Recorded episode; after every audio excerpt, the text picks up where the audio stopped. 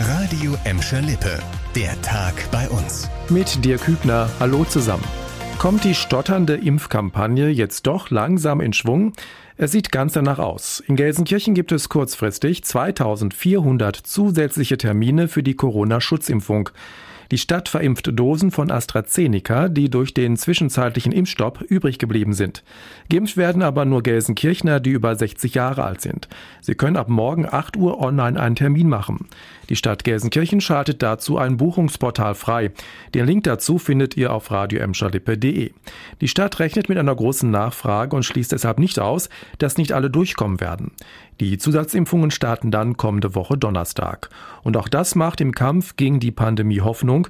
Von den über 260.000 Gelsenkirchnern sind aktuell insgesamt 36.491 zum ersten Mal gegen Corona geimpft worden. Schon 15.371 Menschen haben ihre Zweitimpfung bekommen. Gestern am späten Abend hat die Warn-App Nina bei mir angeschlagen. Brandgeruch durch ein Feuer in Gelsenkirchen-Scholven wurde da gemeldet. Auf einem Gelände am Fünfhäuserweg standen rund 650 Strohballen in Flammen. Der Einsatz der Gelsenkirchener Feuerwehr dauerte auch heute noch an, denn die Feuerwehrleute mussten die Strohballen kontrolliert abbrennen lassen. Weil das Strohlager abseits von Hof und Ställen liegt, waren weder Menschen noch Tiere verletzt worden. Für Anwohner in Scholven bestand keine Gefahr. Die Brandursache muss jetzt die Gelsenkirchener Polizei ermitteln. Autofahrer aufgepasst, höchstwahrscheinlich im Sommer geht der neue Superblitzer Rudi in Gelsenkirchen auf Raserjagd.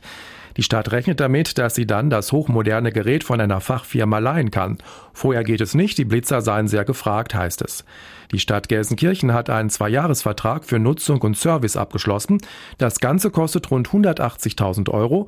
Im Gegenzug rechnet die Stadt mit Einnahmen durch geblitzte Raser von etwa 600.000 Euro. Der Blitzer mit neuester Technik kann in zwei Richtungen jeweils zwei Spuren kontrollieren. Die Stadt Gelsenkirchen hat im vergangenen Jahr einen ähnlichen Blitzer schon für ein halbes Jahr getestet. Die Erfahrungen seien sehr gut gewesen, sagte uns ein Stadtsprecher, und deshalb legt die Stadt jetzt nach. Und wir bleiben noch beim Thema Verkehr. Spiegelglatte Straßen haben heute Morgen bei uns für Probleme im Berufsverkehr gesorgt. Vor allem aus Gelsenkirchen wurden viele glatte Stellen gemeldet. Auf der Münsterstraße hat es gleich zweimal gekracht. In beiden Fällen blieb es bei Blechschäden.